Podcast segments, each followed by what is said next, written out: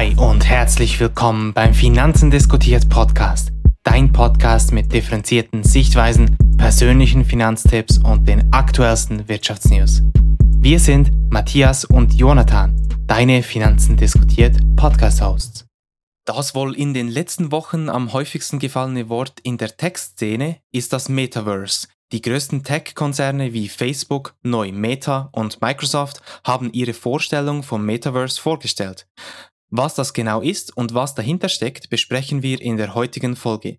Doch zunächst gehen wir auf die Nachrichten der Woche ein. Was war deine Top-Wirtschaftsnews der Woche, Jonathan?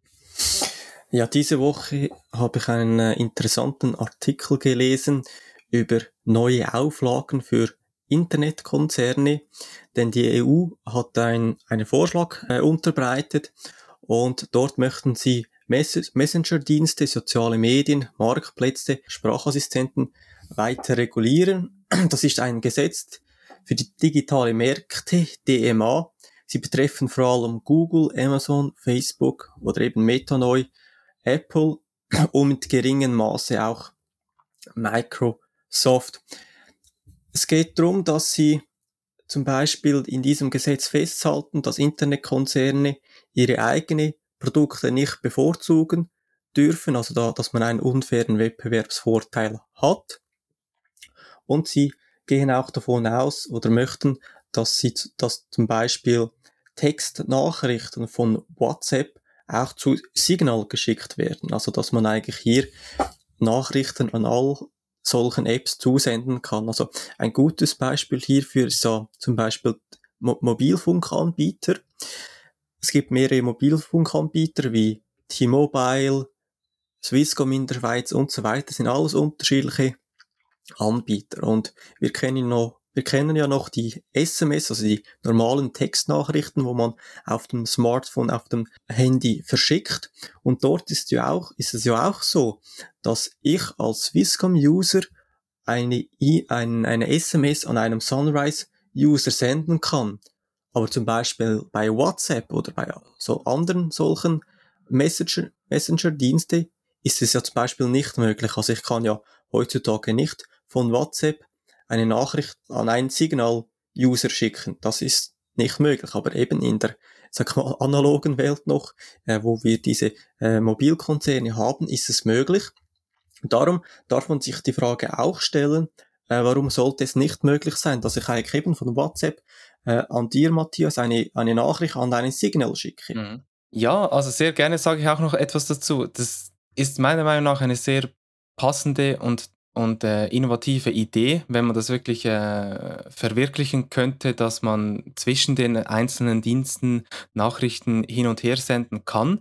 Ich kann mir natürlich schon vorstellen, dass es aus, ich sage jetzt mal, Datenschutzgründen noch äh, die eine oder andere Hürde gibt, die man zunächst bewältigen muss, bis das wirklich dann Realität wird. Nichtsdestotrotz ist es äh, sicherlich der richtige Schritt in, in die richtige Richtung. Aber ich, man, man merkt natürlich schon die sehr starke Marktmacht von, von Facebook oder eben neu Meta mit Instagram, WhatsApp und auch Facebook, sodass sie halt fast schon ein, ein, ein gewisses Monopol bilden. Genau. Und eben, man muss sich vorstellen, wenn das zum Beispiel auch bei den klassischen Telekommunikationanbieter so wäre, also dass du nur im Swisscom-Netz, äh, also ich dir nur eine Nachricht äh, senden könnte, wenn du auch Swisscom hättest, dann wäre das mhm. Mo solch ein Monopol schon längst ja entstanden, auch in früheren Zeiten. Aber es hat ja, haben ja. ja damals auch die, die Gesetzgeber so geregelt, dass man ja eben äh, an alle senden könnte, weil sonst wäre es ja auch so, schon immer gewesen, da hätte es nur noch einen mhm. Mobilkommunikationsanbieter gegeben. Und was auch noch in diesem Gesetz geregelt werden soll, ist, dass, ähm, dass es ein Verbot geben soll für pers personalisierte Werbung für Minderjährige. Also, ja, da gibt es eine, eine Regulierung.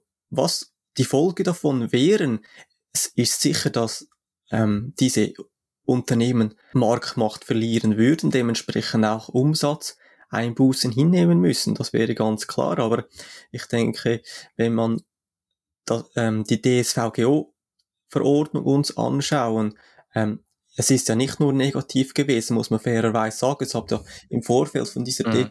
DSVGO Bestimmung hat es ja sehr viele kontroverse Stimmen gegeben, oder? Das, das wird das Internet einsperren äh, oder irgendwie zu fest abkapseln. Aber für uns als User hat es ja schon auch Vorteile, eben diesen Double Opt-in-Prozess, gibt für uns auch mehr Sicherheit, weniger Werbung. Ähm, also da muss man sagen, nicht alles, was aus der EU kommt oder aus dem Parlament, ist nicht alles schlecht, das muss man, muss man sagen. Ja, was ist deine Top-News von dieser Woche? Was hat dich beschäftigt? Ich habe mir diese Woche äh, hauptsächlich die Aufwertung des Frankens, des Schweiz Schweizer Frankens, respektive ähm, aus anderer Sicht betrachtet dann die Abwertung des Euros angeschaut. Und zwar ist es wirklich so, dass der Euro-Franken-Kurs nun unter die Marke von 1,05 gefallen ist. Und die Gründe sind laut diversen ähm, Recherchen und Analysten eigentlich eher im Euroraum zu suchen. Entsprechend erscheint es auch eher aussicht, aussichtslos, äh, gegen den Trend ankämpfen zu wollen. Und äh, so als Nebenbemerkung, der Kurs von 1,05 galt eigentlich letztes Mal im Sommer 2015. Also das war kurz nach der Aufhebung des Mindestkurses durch die Schweizerische Nationalbank SNB. Und somit gilt eigentlich äh, festzuhalten, dass sich der Euroraum und auch die Schweiz sehr unterschiedlich entwickeln. Das zeigt sich außerdem auch an der, an der Preisfront. Und so liegt eigentlich die Inflation in der Währungsunion circa bei 4,1 Prozent. In der Schweiz hingegen äh, liegt sie lediglich bei 1,2 Prozent. Also wir haben uns ja auch in der Corona-Krise sogar in einer kurzen deflationären Phase befunden. Und äh, wie man jetzt sieht, befinden wir uns nun leicht äh, in, ein, in einem inflationären Bereich. Und wenn man natürlich über die Inflation spricht, dann muss man auch die Arbeitslosigkeit thematisieren und diesen Zusammenhang, der wird eigentlich aus theoretischer volkswirtschaftlicher Sicht anhand der Phillips-Kurve gezeigt. Die kurzfristige Phillips-Kurve hat nämlich eine negative Steigung weil der Zusammenhang von der Arbeitslosenquote und der Inflationsrate negativ ist. Also sprich, wenn die Inflationsrate hoch ist, dann sollte gemäß diesem Konzept der Phillips-Kurve äh, die Arbeitslosenquote niedrig sein. Bei hoher Arbeitslosenquote ist die Inflationsrate niedrig. Und wenn wir uns nun ähm, die Pressedokumentation vom Staatssekretariat für Wirtschaft, SECO, in der Schweiz anschauen, und zwar nennt sich das die Lage auf dem Arbeitsmarkt, dann erkennen wir, dass die Arbeitslosenquote aktuell im Oktober bei 2,5 Prozent liegt. Das ist im Vergleich zum Vormonat äh, 0,1 Prozent, also 0,1 Prozentpunkte tiefer und im Vergleich zum Vorjahr 0,7 Prozentpunkte tiefer. Was mich allerdings dann doch ein bisschen beunruhigt, ist auch in diesem Dokument auf Seite 13 der Anteil der Langzeitarbeitslosen am Total der Arbeitslosen, das nun mittlerweile doch über 25 Prozent angestiegen ist. Und somit erkennt man, ähm, also das muss man sicherlich im Auge behalten. Und insgesamt ist sicherlich wichtig, dass man die Inflation im Übersie Überblick behält und dass dort ähm, die Nationalbanken äh, und natürlich im Euroraum die Europäische äh, Zentralbank ähm, die nötigen mhm. Maßnahmen mhm. trifft.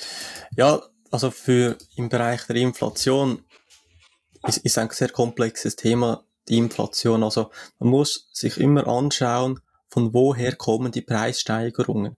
Sind dies wegen Rohstoffen, Regulierungen, wegen hoheren ähm, Löhne, höhere Löhne von, von, Ar von Arbeitgebern gefordert werden. Also das ist ein, ja, ein unterschiedlicher Mix, wo daraus entstehen kann.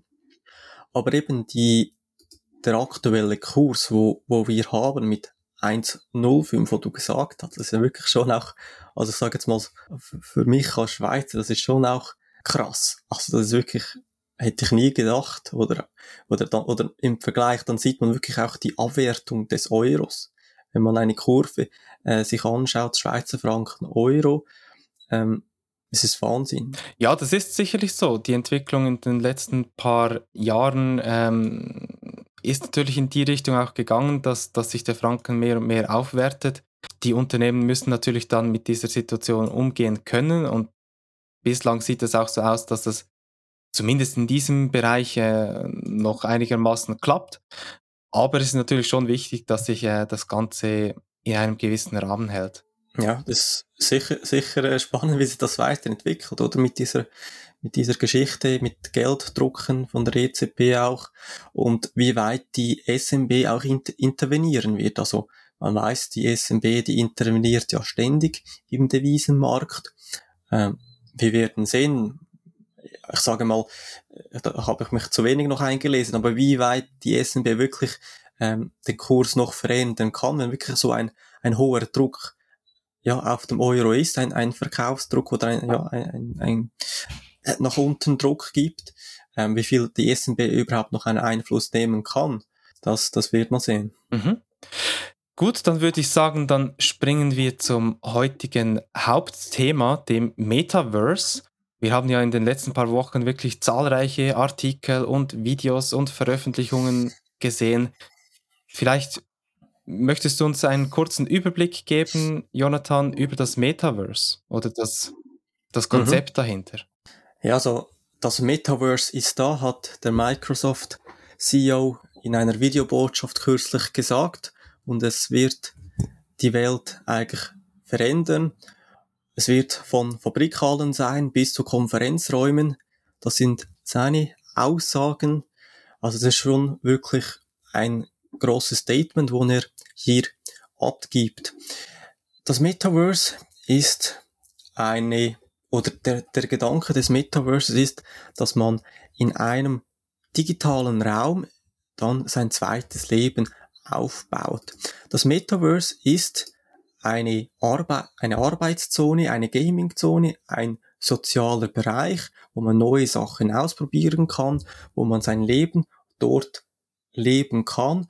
Und ich sage mal, wir kommen später noch auf Mark Zuckerberg zu sprechen. Und wenn man ihm zuhört, dann geht es auch eigentlich darum, dass man wirklich in diesem Metaverse lebt oder nach der Arbeit in dieses Leben eintaucht und eben, dass man dort all, alle Tätigkeiten dann macht. Also heutzutage ist es ja so, im, im Gaming-Bereich ist, ist das Thema, sage ich mal, auch sehr ähnlich. Also vielleicht ganz kurz noch, damit man in das Metaverse hinein kann, muss es eine Plattform geben, also ein Anbieter, dem Sinn, wo, wo man so eine, solch eine Welt hineingehen kann. Dann braucht man äh, Internetverbindung logischerweise und dann in der Regel so eine VR-Brille. Und dann kann man in diese Welt eintauchen. Aktuell ist es so, dass es vor allem bei Games sehr ähnlich schon äh, in diese Richtung geht. Also man kann bereits Games mit VR-Brillen äh, spielen und geht eigentlich in die ähnliche Richtung. Nur, dass man eigentlich dann hier in so, solch einer Metaverse dann eigentlich alle Bereiche des Lebens abdeckt. Also man eben, man geht dort nicht nur, sondern man geht ähm, auch, äh, ja, man trifft sich mit Freunden, man schaut virtuell Filme und man unterhaltet sich, diskutiert. Und es gibt ein paar Grundsätze dieses Metaverse-Konzeptes. Äh, die Metaverse kann niemals beendet oder passiert werden, also es läuft immer weiter. Es ist live, es können unbegrenzte Events stattfinden und diese Events sind live auch wieder, es ist keine Aufzeichnung oder so. Es gibt keine Obergrenze, also wie in der echten Welt, können so viele Teilnehmer hier mitmachen, wie, ja, wie, wie es gibt oder hier mitmachen. Das Metaverse hat eine eigene Wirtschaft, also man kann äh, Firmen aufbauen, man kann investieren, kaufen, verkaufen, arbeiten und so im Metaverse Dinge bezahlen. Es gibt offene und geschlossene Plattformen innerhalb der Metaverse. Man kann eben digitale Objekte kann man austauschen, man kann Dinge kaufen, also das können irgendwelche Objekte sein, Kleider. Und das Metaverse ist voller Inhalte und Erfahrungen und ja, wo von privaten Gruppen und Unternehmen erstellt wird. Ein gutes Beispiel ähm, habe ich in einem kurzen Video gesehen, ist, dass man zum Beispiel eben in dieser Metaverse in einen Comedy Club geht, also in einem Event, und dort ist ein, ein Avatar dort drin und noch, noch weitere Gäste. Und dann spricht dieser Avatar und macht äh, eben seinen Comedy-Auftritt und geht dann spezifisch auf die Leute ein und sagt, ah, dieser XY-Avatar, der, der hat sehr coole Haare und oder einen Witz daraus macht und das halt wirklich in, in Real-Time, wo dies stattfindet und ja, eben wie gesagt, es ist ein, man, man hat eine Figur, es ist ein Avatar-Stand jetzt. Und es ist halt alles noch ein wenig, wie soll ich das sagen, jetzt irgendwie so auf Lego-Basis fast, also die, die Karikaturen sind jetzt aktuell sehr einfach gehalten ohne, ohne spezielle Details, aber ich denke, in den nächsten Jahren wird es sicher immer mehr so in diese Richtung des personalisierten Avatars dann kommen, wo man wirklich sehr genau sieht, wie, wie man, wie man in echt aussieht, auch im, im, in diesem Metaverse aussehen wird. Aktuell ist es auch so, dass man, äh, also bei, bei Meta, äh, noch keine Beine hat, ja, weil die Darstellung aktuell noch zu schwierig ist. Genau. Ja, also sehr, sehr eine spannende Sache, die du uns da vorgestellt hast. Ähm, wir haben ja alle mm, oder größtenteils mit äh, erhöhter Spannung auch die, die Vorstellung von Mark Zuckerberg verfolgt, in der man auch seinen eigenen persönlichen Avatar äh, entdecken konnte.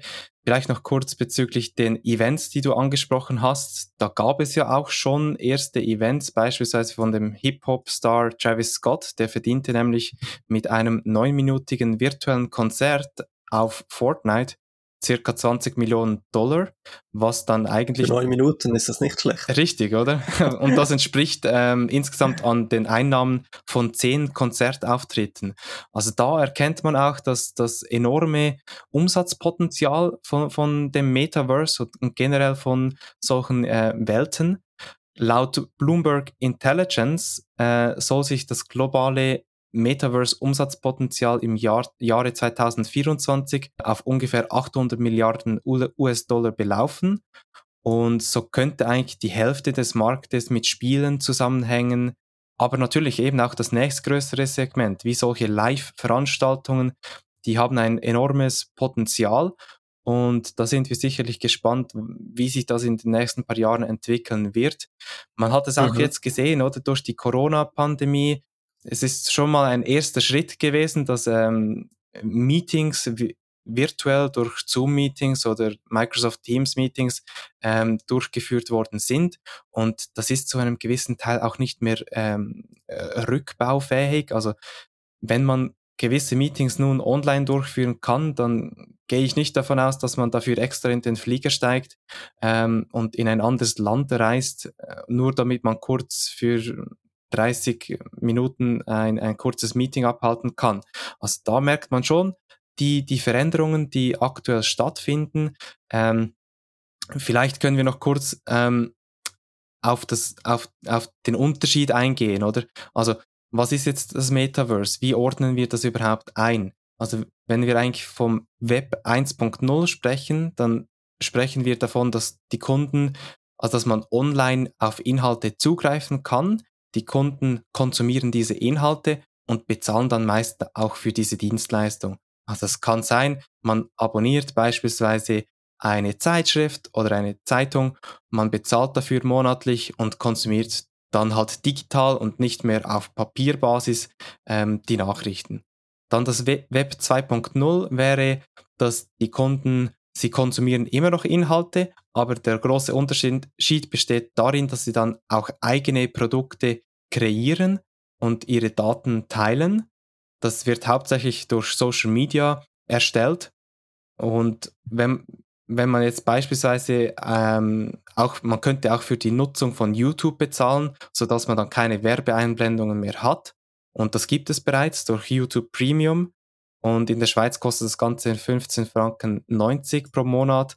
Allerdings muss man auch dort dann wieder ähm, mit großer Wahrscheinlichkeit davon ausgehen, dass die Daten wahrscheinlich für andere Zwecke auch noch verwendet werden. Das kann man äh, so, so gesehen nicht verhindern. Und nun ist eben der, der nächste Schritt wäre eigentlich das Web 3.0, wo die Kunden Inhalte konsumieren, kreieren und neu besitzen sie auch Inhalte.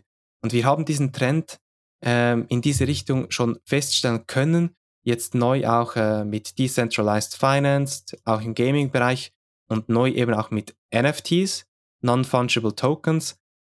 mit denen man dann auch Kunstwerke und andere ähm, digitale Gegenstände besitzen kann. Und ähm, das befeuert natürlich dann auch ähm, diese Transition zum, zum Metaverse. Mhm. Du hast eben das Thema Meetings angesprochen und ich denke eben, hier ist ein großes Potenzial vorhanden, dass man eben solche Sitzungen, ich sage mal eben im Bereich der Architektur, des Designs, dass man in diesem Metaverse diese Projekte dann sich so anschauen kann. Also das ist sicher ein großer Nutzen, weil man dann diese 3D-Ansicht hat. Aber man muss auch ähm, meiner Meinung nach die Überlegung machen, ist nicht Augmented Reality dann sinnvoller? Aber das können wir vielleicht dann später kurz auf das eingehen. Ähm, vielleicht noch mhm. kurz jetzt eben zum, zum Thema Facebook. Also Facebook hat eben diese Änderungen, äh, diese Namensänderung gemacht, die heißen jetzt neu Meta. Der Mutterkonzern der Social Medias hat jetzt eine neue Vision eingelegt und sie denken eben bereits, sage ich mal, in mehreren Jahren, also das, was jetzt Mark Zuckerberg vorgestellt hat, das ist eher jetzt sehr, sag mittelfristig, langfristig gedacht. Zuckerberg möchte rund 10 Milliarden Dollar in das Metaverse investieren und in Europa rund 10.000 Arbeitsplätze dafür schaffen. Ein Analyst hat gesagt, die Verwirklichung von Mark Zuckerbergs Vision, das könne Jahrzehnte dauern. Und ja, man muss auch auf die passende Technologie warten, bis dann alles so umgesetzt werden kann.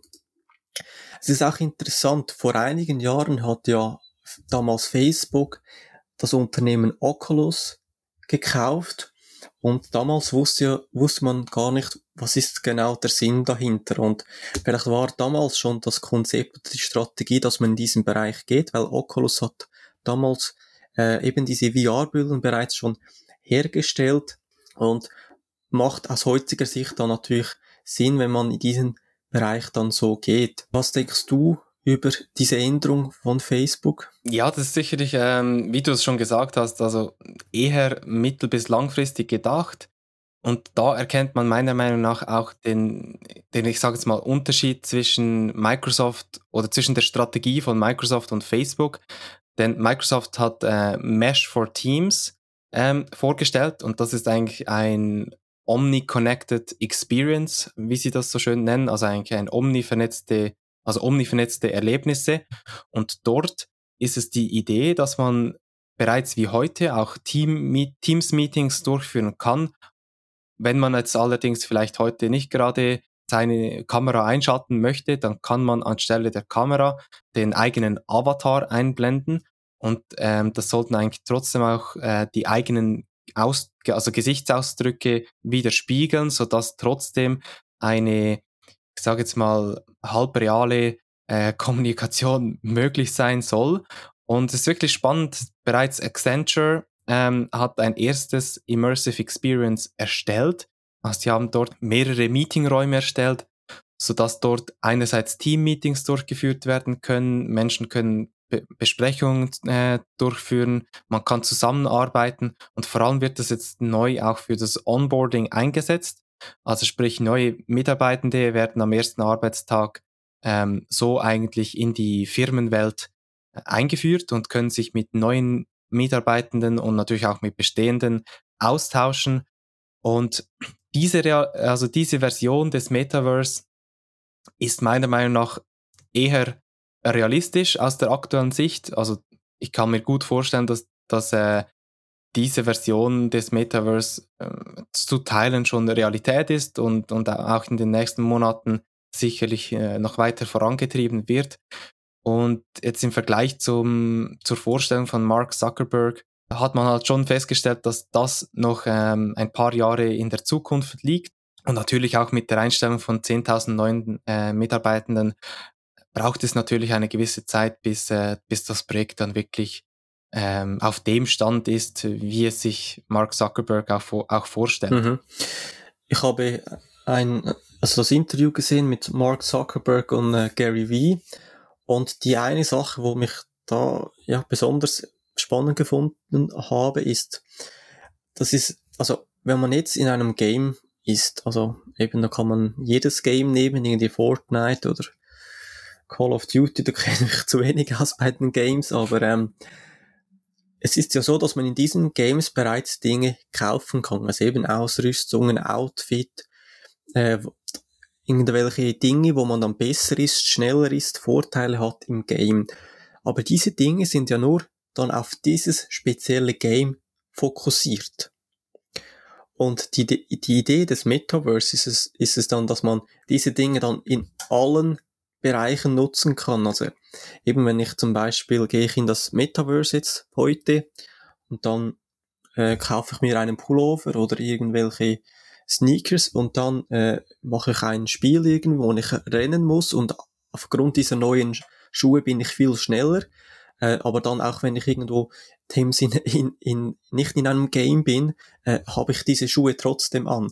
Und der Vergleich ist eigentlich so, wie man ein Fußball-Fan-T-Shirt nur im Stadion tragen könnte. Also wenn ich von Bayern München ein Fußball-T-Shirt trage, dann kann ich es ja auch äh, außerhalb des Stadions tragen. Aber aktuell ist es ja so, dass ich, wenn ich etwas in, in einem spezifischen Game kaufe, kaufe, dass ich es nur dort benutzen kann. Und mit der Metaverse wäre das ähm, ja anders. Das ist eigentlich ein, ein sehr spannender Punkt, denke ich. Mhm. Definitiv, ja. Und was man halt auch schon berücksichtigen muss, ist eben, wie du gesagt hast, das ist ein enormer Markt, denn bereits heutzutage kaufen viele ähm, Personen solche Skins und äh, Game-Erweiterungen, die dann teilweise auch richtig ähm, teuer sind.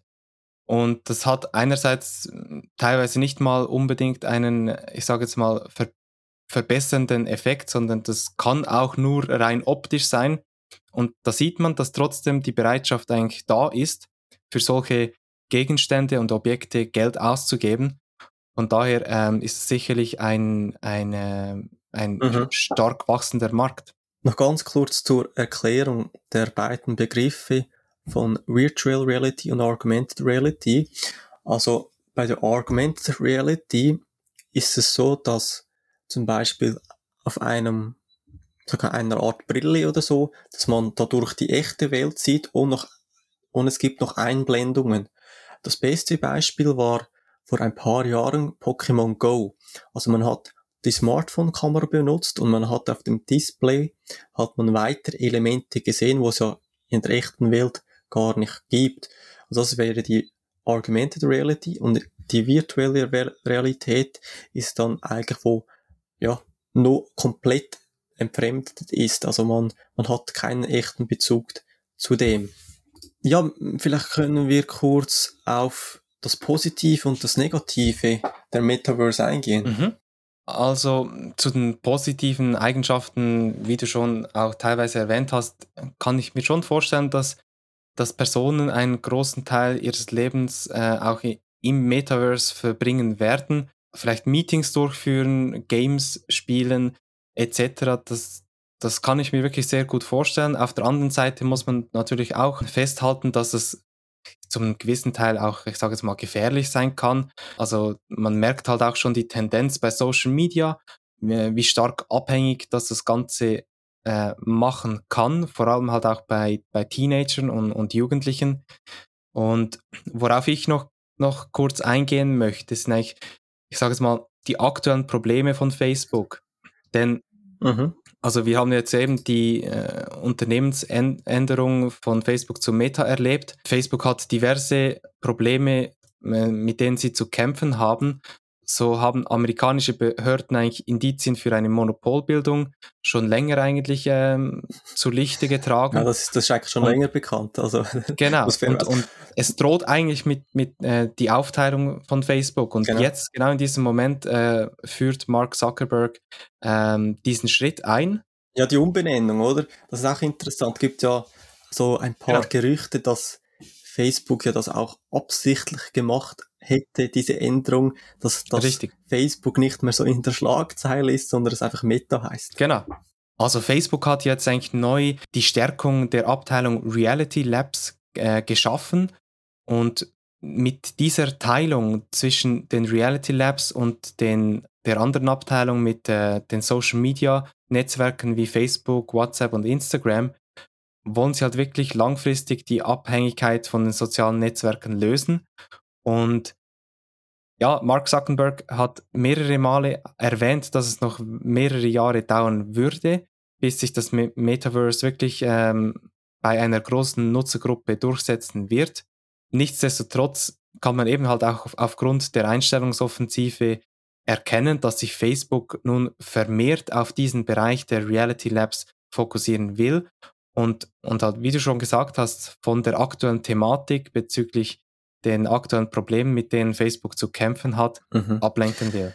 Ja, also ein paar nützliche Dinge, die ich notiert habe von diesem Metaverse, also eben da kann egal, also egal sein, welche Metaverse, also kann von Meta sein, von Microsoft, von anderen Unternehmen, die vielleicht noch kommen.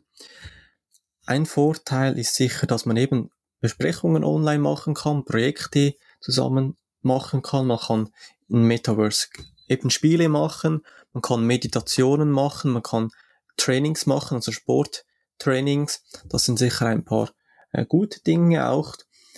Negativ sehe ich eben dieses Suchtpotenzial und dass man schlussendlich kein echtes Leben mehr hat. Man wird dann eben dick und fett, wenn man nur noch zu Hause rum sitzt und in dieser Metaverse ist. Und dann frage ich mich halt auch, oder, wenn man diese VR-Brille dann wirklich die ganze Zeit anhat, kann man dann überhaupt noch unterscheiden ähm, oder diese Differenzierung machen? Also wenn ich diese Brille anhaben, anhabe, ist es das das echte Leben oder wenn ich die Brille abziehe, ist denn das das echte Leben? Also so ein, ein, ein vielleicht ein Realitätsverlust daherkommt. Und was ich auch sehr spannend finde, ist ja, ist ja generell so im Silicon Valley, dass ja diese Personen erfinden und programmieren diese, diese Programme und sie benutzen diese oft gar nicht. Und oft ist es auch so, dass sie ihren eigenen Kindern diese Nutzung solcher Plattformen oder Smartphones sehr, sehr stark ja, begrenzen oder sogar verbieten. Also das ist eigentlich noch sehr interessant.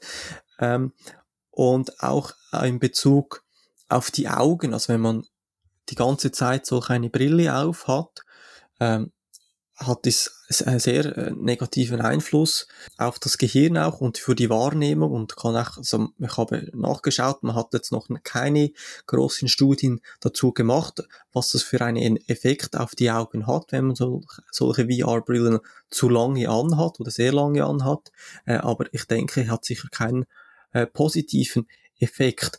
Und ein weiterer Punkt, wo ich jetzt noch hier habe, ist Bezug auf Meta ist eben, sollte man Facebook Meta wirklich vertrauen. Also wenn man sich anschaut, was äh, Facebook schon, äh, was sie für Skandale schon hatten, ist das für mich wirklich auch fraglich.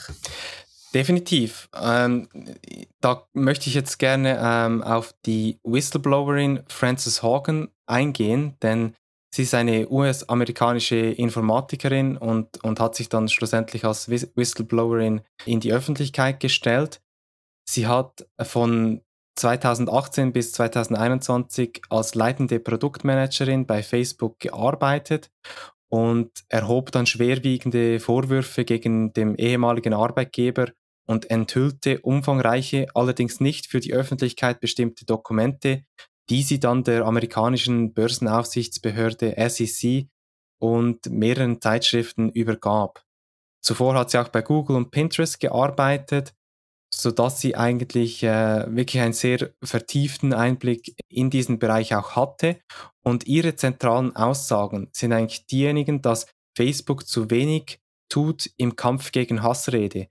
Also das hat man auch ähm, bei, im Vorfeld der amerikanischen Präsidentschaftswahl gemerkt und Facebook hat sich hat eigentlich bewusst rasch den Algorithmus auf radikale Inhalte geführt Dazu gibt es auch mehrere interne Studien von Facebook mit Testaccounts. Und wer dann eigentlich verifizierten konservativen Profilen gefolgt ist, der erhielt dann bereits nach einem Tag äh, mehrere polarisierende Inhalte und nach zwei, drei Tagen erhielten sie dann bereits die ersten Verschwörungstheorien. Und da sieht man halt, dass Facebook den Algorithmus mehr auf das Engagement optimiert genau. und nicht unbedingt auf das Wohlbefinden der, der User schaut. Ist aber zum Teil auch bei YouTube und anderen Kanälen fairerweise auch so, muss man auch sagen. Ja, das ist natürlich schlussendlich ähm, in, ich sage jetzt mal, im Modell verankert, oder? Je mehr, ja. je, je länger die Personen, die User auf der Plattform bleiben, desto mehr verdienen sie damit desto mehr Werbung kann eingeblendet werden. Hagen hat dann wirklich auch festgestellt, durch mehrere interne Studien, dass äh, Facebook immer wieder und wieder sich dafür entscheidet, ich sage es mal, den eigenen Geldbeutel zu optimieren und nicht äh, das ja. Wohlbefinden der Gesellschaft. Ja, aber Matthias, hier muss du auch fairerweise sagen. Ähm, ja, kann ähm, ich verstehen. Ein, also, zu einem ein Unternehmen äh, hat ja immer die Absicht, sein Profit zu steigen. Und wie, wie, jetzt, wie man sich jetzt hier hinstellen würde und sagen, oh mein Gott, äh, es ist unfassbar, dass Facebook oder wer auch immer seinen Profit optimieren will. Das nee, ist, das, das, das habe ich nicht auch, gesagt. Äh, an der Realität dann vorbei. Absolut, das sehe ich zu einem gewissen Grad genau gleich wie du. Auf der anderen Seite muss sich natürlich auch Facebook bewusst sein, ähm, was für einen massiven Einfluss sie auf die gesamte Bevölkerung haben. Und gerade auch wenn man sich jetzt anschaut, welchen Einfluss Facebook ähm, oder besser gesagt Instagram äh, auf Teenager hat, ist es wirklich sehr, sehr äh, tragisch. Denn äh, man hat durch interne Studien gemäß Hagen herausgefunden, dass Instagram vor allem bei Teenager Girls schädlich ist, denn äh, circa 17% haben angegeben, dass sie dadurch vermehrt Essstörungen hatten oder auch äh, 13,5% ähm, haben ver ver ver verstärkte Suizidgedanken. Äh, ähm, und generell bildet sich na natürlich auch das Bild, dass, dass sich diese jungen Personen über sich selber bilden durch den Einfluss von, von Models und, und großen Persönlichkeiten auf diesen Social-Media-Plattformen. Genau. Also eben, und daher denke ich, es ist nicht falsch, wenn die Politik hier Gesetze macht und zu einem gewissen ja, Stück hier eingreift und eine Regulierung einführt. Mhm, ja, das ist aktuell in Diskussion, ganz klar. Ich, ich sage es immer so, also der Staat sollte nicht zu stark eingreifen in Bereichen, in denen es genau. keinen Eingriff benötigt. Ähm, aber in gewissen Bereichen braucht es halt einfach eine gewiss, einen minimalen Grad an Regulierung, sodass ähm, ein, ein vernünftiges Marktgeschehen sichergestellt genau. werden kann. Möchtest noch kurz etwas generell über die Facebook-Meta-Aktie uns sagen? So die, wie die Performance war? Genau, wir haben festgestellt, dass Mark Zuckerberg am 28. Oktober, glaube ich, war es, ähm, die Bekanntgabe des Metaverse vorgestellt hat. Und seit dieser Bekanntgabe des Rebrandings wuchs der, ähm, der Aktienkurs von 308,65 US-Dollar auf 345,42 und das entspricht einer Erhöhung von knapp 12 Prozent. Von daher ähm, kann man schon erkennen, dass es natürlich einen Einfluss auf die zukünftigen Erwartungen von Facebook, von Facebook hat. Weiterhin kann man natürlich auch äh, festhalten, dass man durch weitere Investments in das Metaverse investieren kann.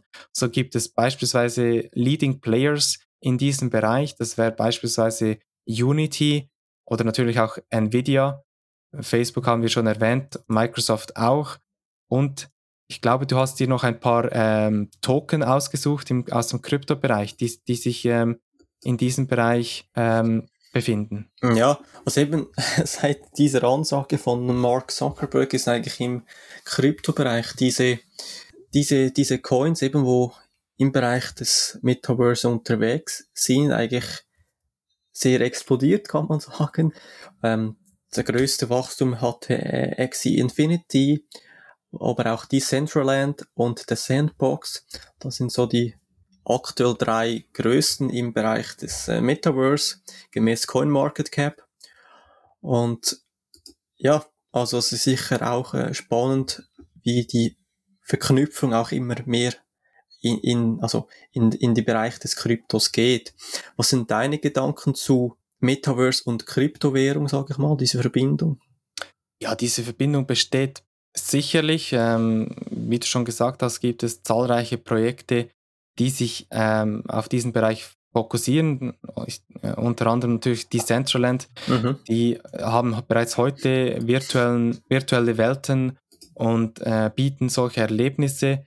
Und das Ganze basiert natürlich auf einer Blockchain gebauten Umgebung mit der, der eigenen Währung.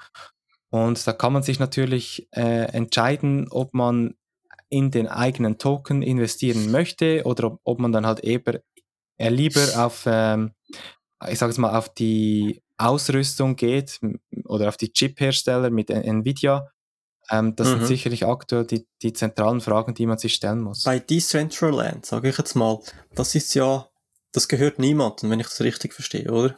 Ähm, das, ich kenne jetzt ich kenne die Entwickler hinter Decentraland nicht, ähm, aber es ist so, dass du eigentlich in, in der virtuellen Welt von Decentraland kannst du dir dann ähm, beispielsweise eine eigene Fläche an Land kaufen und auf dieser Fläche Land kannst du dann quasi das erbauen, worauf du Lust mhm. hast.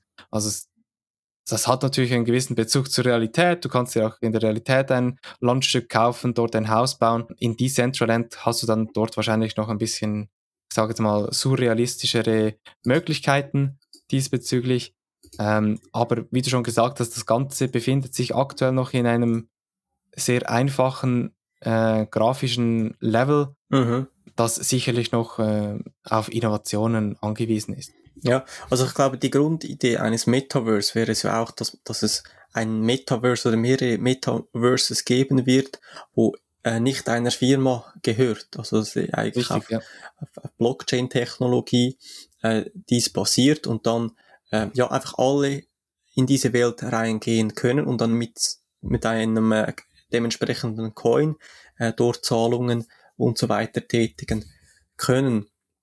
Und in Bezug auf ein Investment, also wenn man sagt, man möchte in das investieren, finde ich jetzt persönlich nicht äh, sinnvoll, aber eben, das muss jeder selber sich entscheiden.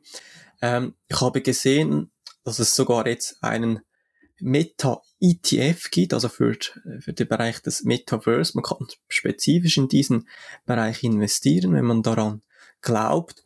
Ähm, wenn man sich die äh, Top-Holdings des ETFs sich anschaut, ist Nummer eins äh, Nvidia, Nummer zwei Roblox, drei Microsoft, äh, Amazon auch hier drin, Tencent, Qualcomm äh, sind hier äh, ja, vertreten. Eben man kann auch in, in, in Kryptowährungen investieren in diesem Bereich oder eben direkt äh, Einzelaktie, äh, Meta, Facebook oder Microsoft, denke ich. Oder eben auch direkt Nvidia geht auch. So, ja, dann äh, habe ich für dich die Quick Questions vorbereitet. Matthias, wie immer musst du versuchen, äh, möglichst kurz, möglichst schnell eine Antwort auf die Frage zu geben. Okay. Fangen wir an. Würdest du komplett im Metaverse leben? Nein, das sicherlich nicht, aber ich kann mir vorstellen, gewisse äh, Elemente daraus äh, zu ziehen, respektive ähm, vielleicht äh, Fortschritte äh, dort durchzuführen. Wird das Facebook Meta-Projekt erfolgreich? Was denkst du? Ich kann mir gut vorstellen, dass Facebook zu, zu den großen Playern gehören wird. In Bezug auf Metaverse, ähm, es ist so eben, dass es, sage mal, auch früher schon solche Games gab oder, oder auch jetzt noch gibt, wo sehr ähnlich sind wie bereits das Metaverse. Eben hier kommt das Spiel Roblox äh, oft äh, auf oder äh, das, das ehemalige Spiel Second Life. Was war früher dein Lieblingsgame oder was ist jetzt dein Lieblingsgame vielleicht noch? Also ich persönlich habe solche ähm, Virtual Reality Games noch nie ausprobiert. Ähm, wenn ich mich an meine Kinder- und Jugendzeit erinnern kann, dann äh, erinnere ich mich hauptsächlich an Minecraft. Das habe ich ab und zu gerne mal äh, gespielt da irgendwelche Türme gebaut und Pala Paläste. Ja, genau, man kann sich dann dort auch ähm, ein Haus bauen oder ähm, seine Welt äh, kreieren.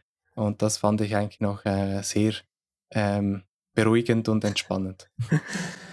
Ähm, Im Metaverse kann man ja eben mit dieser VR-Brille kann man an bestimmte Orte reisen und diese Orte dann so live erleben. Also man kann zum Beispiel das Kolosseum in Rom virtuell dann im Metaverse besuchen. Mhm. An welchen Ort würdest du mit dem Metaverse reisen oder welche Ortschaft würdest du erkunden im Metaverse?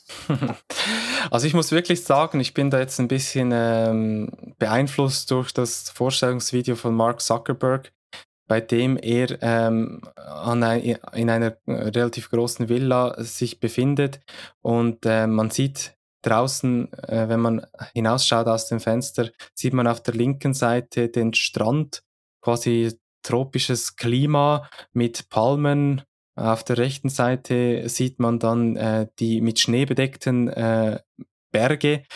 Ähm, und in der Mitte hat er äh, einen relativ äh, großen Ofen, der dann auch die genügende Wärme liefert. Also das sieht schon sehr, ähm, äh, wie soll ich sagen, ähm, einladend aus. Auf der anderen Seite könnte ich mir auch vorstellen, ähm, eher so in Richtung Weltall mal ähm, zu reisen und mir vielleicht mhm. mal den Planeten Mars anzuschauen. Ich glaube, das wäre doch noch spannend. Genau, also mir wäre zuerst in den Sinn gekommen, so Grönland, Antarktis oder Südpol. Das denke ich, das kann man mit der Metaverse vielleicht sogar noch besser sich anschauen, als in echt dorthin zu gehen. Oder eben den, den Bereich Space ist sicher auch gut, wo man vielleicht so erleben könnte. Gut. Dann, ja, gehen wir zum Highlight der Woche, das persönliche Thema, das uns beschäftigt. Ich habe für mich notiert ein Thema, wo uns alle betrifft. Also, für, sag ich mal, für alle, die in einem Office arbeiten. Und das ist das Thema Stehpult, ergonomisches Arbeiten und auch in, in Zeiten vom Homeoffice und so weiter. Also, wir all, alle sitzen sehr, sehr lange an unserem Schreibtisch und es ist wirklich sehr schlecht für unseren Körper, für unsere Haltung, für unsere Durchblutung, für die, äh, ja, für, für das Denken an sich. Und ich habe ja schon länger ein sehr interessantes Buch gelesen. Das heißt, Sitzen ist das neue Rauchen. Und wir wissen alle, wie Rauchen schädlich ist und welche Kosten hier für das Gesundheitswesen entstehen und so weiter.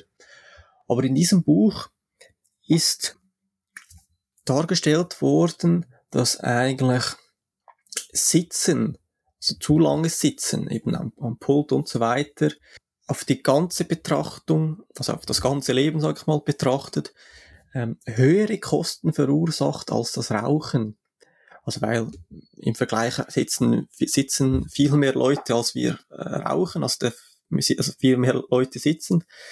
Ähm, und wir sitzen ja auch nicht nur am Arbeitsplatz, also wenn wir arbeiten, sondern auch wenn wir Auto fahren, wenn wir im Zug sind, sofern wir einen Sitzplatz haben, ähm, wenn wir zu Hause sind beim Essen, wenn wir Fernsehen schauen, wenn wir im Kino sind. Also wir sind in eine Gesellschaft gekommen, der Sitzer.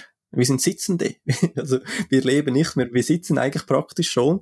Und ja, es ist wirklich äh, sehr eindrücklich. Und wenn man sich ja das wirklich selber überlegt, dann muss man sagen, es stimmt. Wir sitzen enorm viel. Und ja, wir sind eigentlich nicht für das Sitzen eigentlich von unserem Körper her 100% eigentlich so konzipiert, dass wir eigentlich nur noch rumsitzen. Wir sind eigentlich vom Körperbau so her gemacht, dass wir stehen und laufen. Und ähm, da möchte ich ähm, ja, appellieren oder die Leute bewegen, dass sie äh, Stehpulte nutzen, dass sie mehr aufstehen, Bewegung machen, dass sie ja frisch bleiben und eben dann nicht ähm, ja, Rückenschmerzen dann haben. Ähm, es gibt auch sehr viele junge Leute, auch in, in den Zwanzigern, wo bereits Rückenprobleme haben.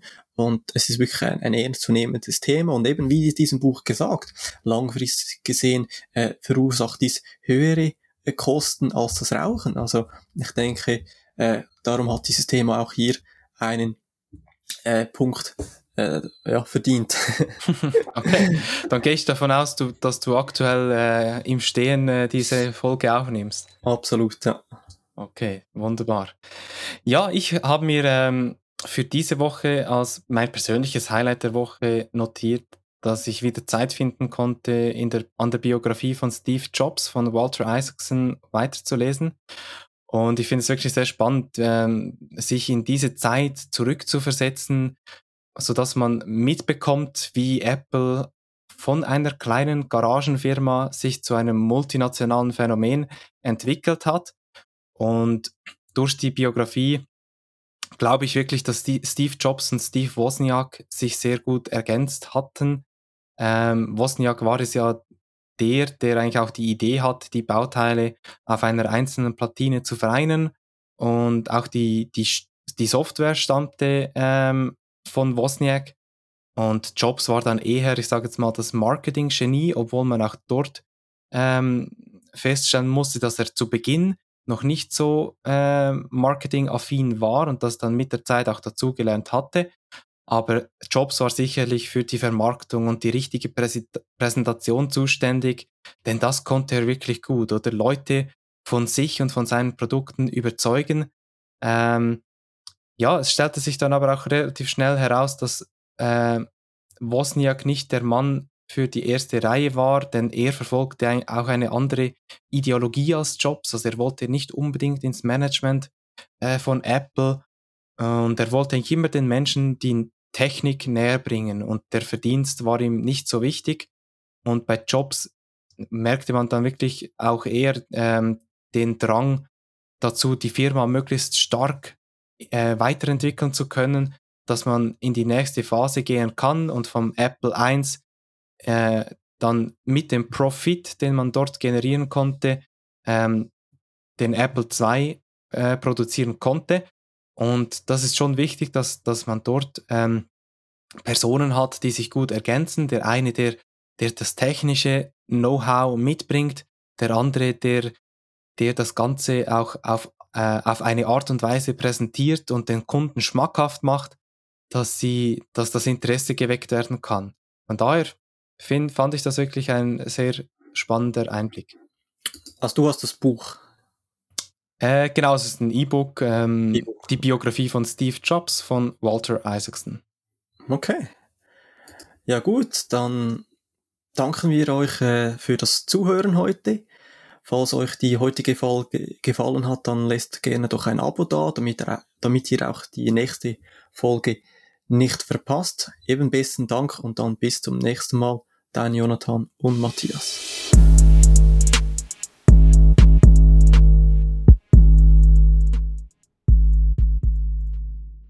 Risikohinweis. Investitionen sind mit erheblichen Risiken verbunden und können zum vollständigen Verlust des eingesetzten Kapitals führen. Finanzen diskutiert übernimmt keine Verantwortung für die Korrektheit der Inhalte auf der Website, im Podcast und auf weiteren Kanälen. Die Inhalte dienen ausschließlich Informationszwecken und stellen somit keine Empfehlung zum Erwerb oder der Veräußerung bestimmter Anlageinstrumenten dar. Somit handelt es sich hierbei nicht um eine Finanzberatung. Finanzen diskutiert kann nicht einschätzen, ob die geäußerten Meinungen ihrem persönlichen Risikoprofil oder ihrer Anlagestrategie entsprechen. Wenn Personen demzufolge Investitionsentscheide basierend auf den zur Verfügung gestellten Informationen treffen, dann treffen sie diese auf eigene Verantwortung und auf eigene Gefahr. Weder Finanzen diskutiert noch mögliche Gastmoderatoren haften für mögliche Verluste. Vielen Dank.